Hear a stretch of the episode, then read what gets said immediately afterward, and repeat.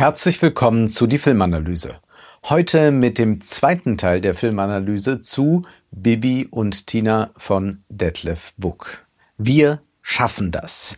Diese Aussage von Angela Merkel angesichts der sogenannten Flüchtlingskrise wiederholt in Bibi und Tina der Butler des Grafen. Die vier Bibi und Tina Filme sind, wie wir bereits in der Filmanalyse von vor 14 Tagen gesehen haben, Stützen der Eigentumsideologie. Jeder Film wird so hingebogen, dass die Kapitalinteressen des Grafen, der als der gute Kapitalist inszeniert wird, geschützt bleiben oder dass die Kapitalinteressen nicht nur geschützt werden, sondern dass da vielleicht noch das ein oder andere lukrative Geschäft für ihn liegt. Dieses Mal soll der Fokus nicht so sehr auf der Wirtschaft, sondern vielmehr auf dem Themenkomplex Migration und Integration liegen. In den ersten beiden Teilen ging es vor allem darum, eine böse Figur zu desintegrieren. Da war einmal Kackmann und dann auch sein Helfershelfer Angus Naughty. Diese quecksilbrigen Gestalten stehen für die internationale und zugleich düstere Seite des Kapitalismus. Integriert in die herrschende Ordnung des Grafen werden jedoch die Kinder und Jugendlichen, die einen Sinti- oder Roma-Hintergrund haben, ohne dass das allzu explizit gemacht wird. Diese Integration kann aber erst gelingen, als die Zugereisten den Status quo, sprich den Besitz des Grafen, nicht weiter gefährden. Der dritte Teil, Mädchen gegen Jungs von 2016, ist mit Abstand der harmloseste Teil der Reihe. Es ist ein Film, der ohne einen größeren erzählerischen Bogen auskommt. Stattdessen erleben wir ein Zeltlager auf den Ländereien des Grafen. Schülergruppen zweier Schulen treten gegeneinander an. Es geht um Geocaching im Wald, ein paar sportliche Wettbewerbe, ein paar Rätsel sind zu knacken. Bibi ist auch dabei, soll natürlich nicht hexen, damit sie keinen Vorteil hat. In erster Linie baut der Film aber Pappkameraden auf, gegen die er dann mit reichlich viel Gratismut ankämpft. Gezeigt werden völlig antiquierte Jungs- und Mädelsklischees, um dann zu sagen, eigentlich ist das ja heute schon ein bisschen anders. Bibi und Tina und ihre Freunde müssen selbstverständlich erst einmal ein bisschen dagegen ankämpfen und dann löst sich alles in Wohlgefallen auf.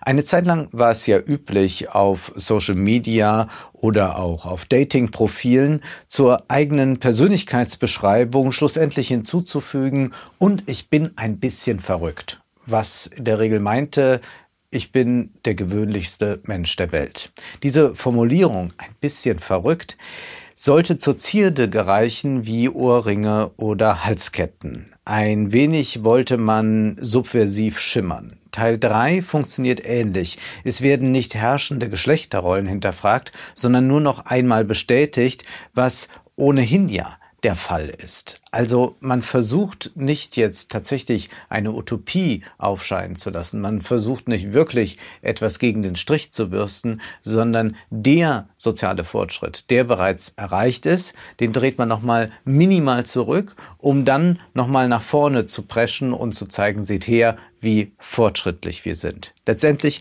muss man sich vergegenwärtigen, dass eine Pippi Langstrumpf den Bibis und Tinas kilometerweit voraus ist. Trotz aller Hexerei eröffnet sich hier nirgends ein Tor zur Fantasie. Eigentlich bleibt alles wie es ist. Die Jungs müssen ihr Macho-Gehabe zwar ein bisschen ablegen, aber das ist eher ein reformistischer Schritt. Mehr ist nicht drin. Stattdessen jagt eine, Challenge die nächste, bis plötzlich ein Waldbrand die Idylle bzw. das Land des Grafen bedroht.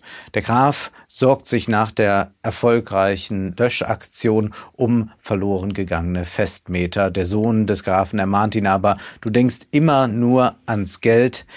Alles ist in seiner Hand in diesem Film, das sehen wir einmal wieder. Es gibt hier keinen öffentlichen Raum, keinen Raum in diesem Film, wo die Kinder sich aufhalten, der nicht dem Grafen gehört. Wir sind also in einer vollkommen privatisierten Märchenwelt, wenn man so möchte. Das ist sicherlich auch ein Spiegel dessen, was wir generell als Phänomen erkennen können, nämlich das äh, neofeudalistische Landgrabbing.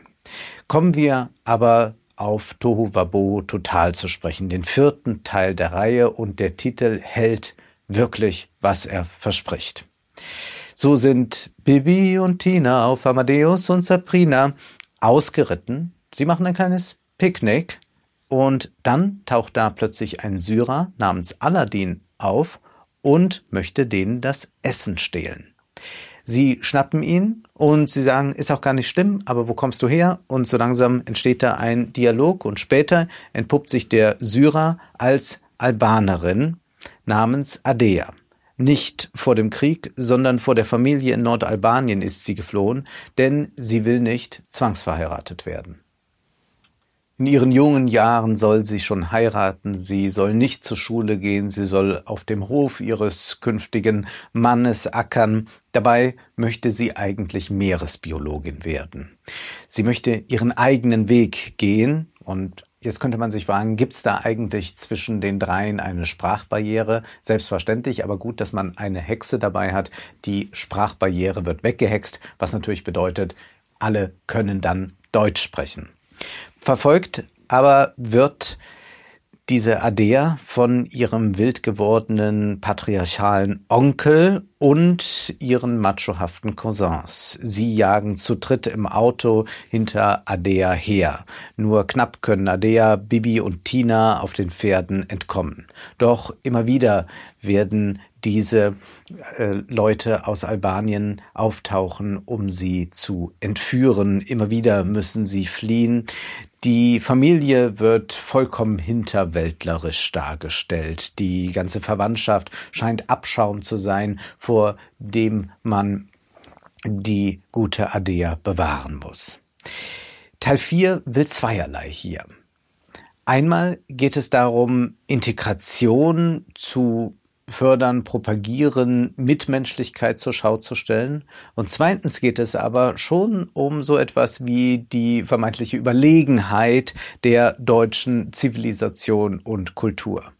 Außerdem darf der Status quo auch dieses Mal selbstverständlich nicht angetastet werden. Es geht wieder um die Sicherung des Eigentums des Grafen und lediglich erlaubt ist die Rettung Einzelner. Also die können integriert werden, die, in Klammern es, verdient haben.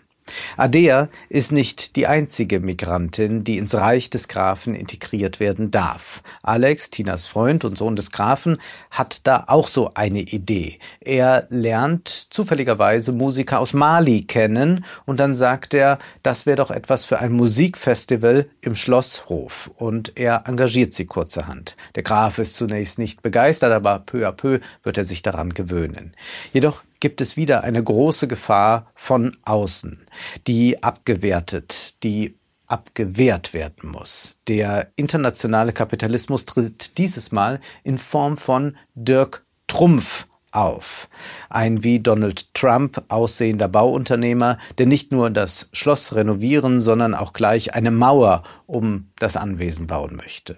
Trumpf ist eine Variation der Kackmann-Figur. Gespielt wird hier erneut mit der Angst vor einer Amerikanisierung und gearbeitet wird auch mit der Entwurzelungsmetapher. Das wird sehr explizit, wenn der trampeske Bauunternehmer auch sein Vorhaben verkündet, einige Bäume zu fällen. Selbstverständlich wird auch hier ihm das Handwerk gelegt, seine finsteren Absichten hätten den Grafen ein Vermögen gekostet. Und wer ist der Retter diesmal? Wieder gibt es einen Retter mit Migrationshintergrund. Es ist fast absurd, dies zu erzählen, aber Drehbuchhörner haben sich dies einfallen lassen.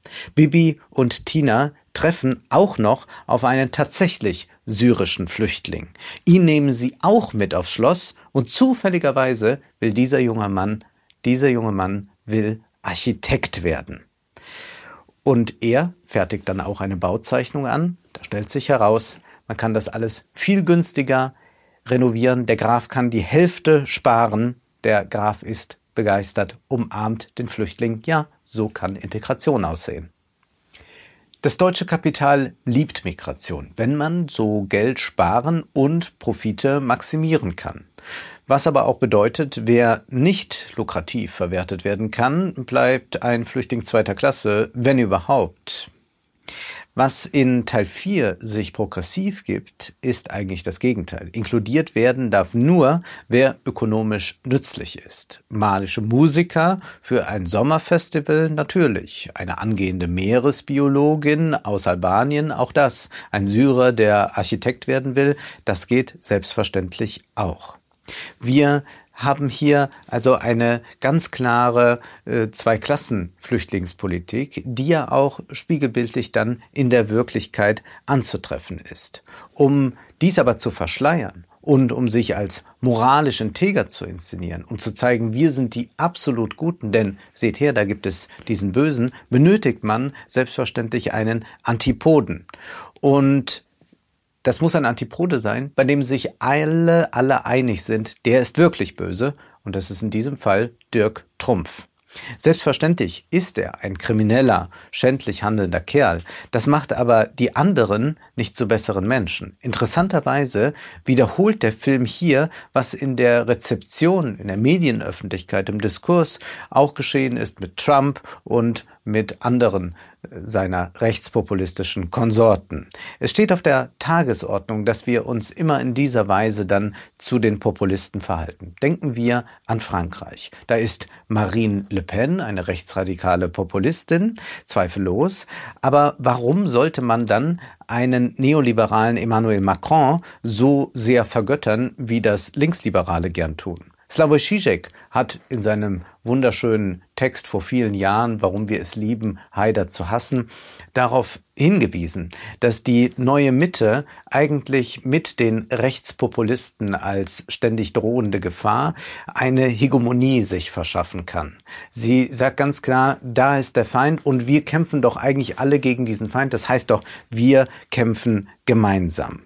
Es geht hier also nicht einmal darum, das kleinere Übel zu verhindern. Getan wird so, als säßen wir am Ende alle doch in einem Boot gegen die Trumpfs, Trumps und Le Pens dieser Welt. Was aber auch bedeutet, wir dürfen jetzt nicht aufmucken, wenn wieder Grenzregime verschärft werden, Sozialleistungen gekürzt werden. Sinnbildlich ist da ein Tweet der SPD-Politikerin Saskia Esken zur Wiederwahl von Emmanuel Macron. Sie schrieb, ich tanze. Bibi und Tina Teil 4 führt einen neuen Patriotismus ein. Wir sind die guten Deutschen, was aber bedeutet, wenn wir von der Migration profitieren, dann sind wir sehr dafür und lassen uns auch dafür feiern. Wo alle an einem Strang ziehen, um das Kapital des Grafen zu mehren, da ist Migration selbstverständlich erwünscht. Musiker aus Mali, die kommen und sagen, wir machen Musik für Frieden und Völkerverständigung, die nimmt man gerne auf. Grafensohn Alex sagt, ich glaube, ich nehme die mit aufs Schloss. Ja, die Kolonialherrenmanier dürfen hier schon die Jüngsten einüben, als sei unser Ortsbonus Resultat einer Leistung. Dabei hatten wir einfach beim Geburtenroulette ein bisschen mehr Glück als die anderen. An deinem Tisch ist für viele Menschen Platz, sagt der Sohn zum Grafen und der Diener Dagobert sagt, wir schaffen das. Wir Deutschen retten dann auch das albanische Mädchen vor ihren übergriffigen Verwandten. Sie werden als die Globalisierungsverlierer geschildert, der Onkel, die die zwei Cousins, die bekommen gesagt, so etwas wie euch gibt es schon lange nicht mehr. Das kommt aber nicht aus einem deutschen Mund, sondern das kommt aus dem Mund eines anderen Cousins, der von dieser Familie sich offenbar auch abgemacht hat und schon längere Zeit in Deutschland lebt und offenbar, so wird es zumindest angedeutet, in einer schwulen Beziehung lebt. Er soll jetzt also nochmal äh, ganz klar diese Dichotomie wir und die anderen aufmachen. Und wir kennen das aus deutschen Talkshows, da ist es auch immer sehr beliebt. Deutsche lieben das, wenn dort Menschen mit Migrationshintergrund noch einmal dieses wir und die anderen äh, dichotome Denken aufmachen, wenn da nochmal äh, Ausländer abgewertet werden, ganz klar, äh, dann aus einem nicht-deutschen Mund, damit man sich dann besonders erhaben fühlen kann. Artikuliert wird also hier ein Wir und die anderen denken und das bedeutet dann auch, die Albaner, die nicht Meeresbiologin werden wollen, die verkörpern das barbarische andere. Tatsächlich muss man das Mädchen aus dieser patriarchalen Ordnung befreien. Das ist selbstverständlich so. Wir sollten also hier uns nicht einem äh, Relativismus hingeben. Zum Universalismus gehört auch die Emanzipation der Frau und diese Emanzipation der Frau gilt überall und ist nicht in irgendeiner Weise kulturkreisabhängig. Bemerkenswert ist aber, dass der Film sich gar nicht für die sozioökonomischen Umstände in Albanien interessiert. Die sind einfach so, diese anderen. Das sagen uns die Bilder. Außer Adea, die ist irgendwie ein bisschen anders, die ist irgendwie so wie wir und deswegen müssen wir die retten. Adea wird entführt. Wird entführt, sie ist dann in Albanien. Bibi hext sich Tina, Tarek und Alex nach Albanien. Da sehen wir dann nur Klischees, Esel, viele Hütten, keine asphaltierten Straßen, als sei Armut eine Schande, so wird es uns ausgestellt. Und wir können ja auch mal hinzufügen, dass gerade Minderheiten in Albanien besonders arm sind. Aber für all so etwas interessiert sich der Film natürlich nicht. Unsere Protagonisten werden von Eseln dann durch das arme Land gezogen. Es ist ein Land, von dem es zweimal heißt aus dem Munde von Alex, das ist ja die Pampa, dabei ist die Pampa ja bekanntermaßen woanders.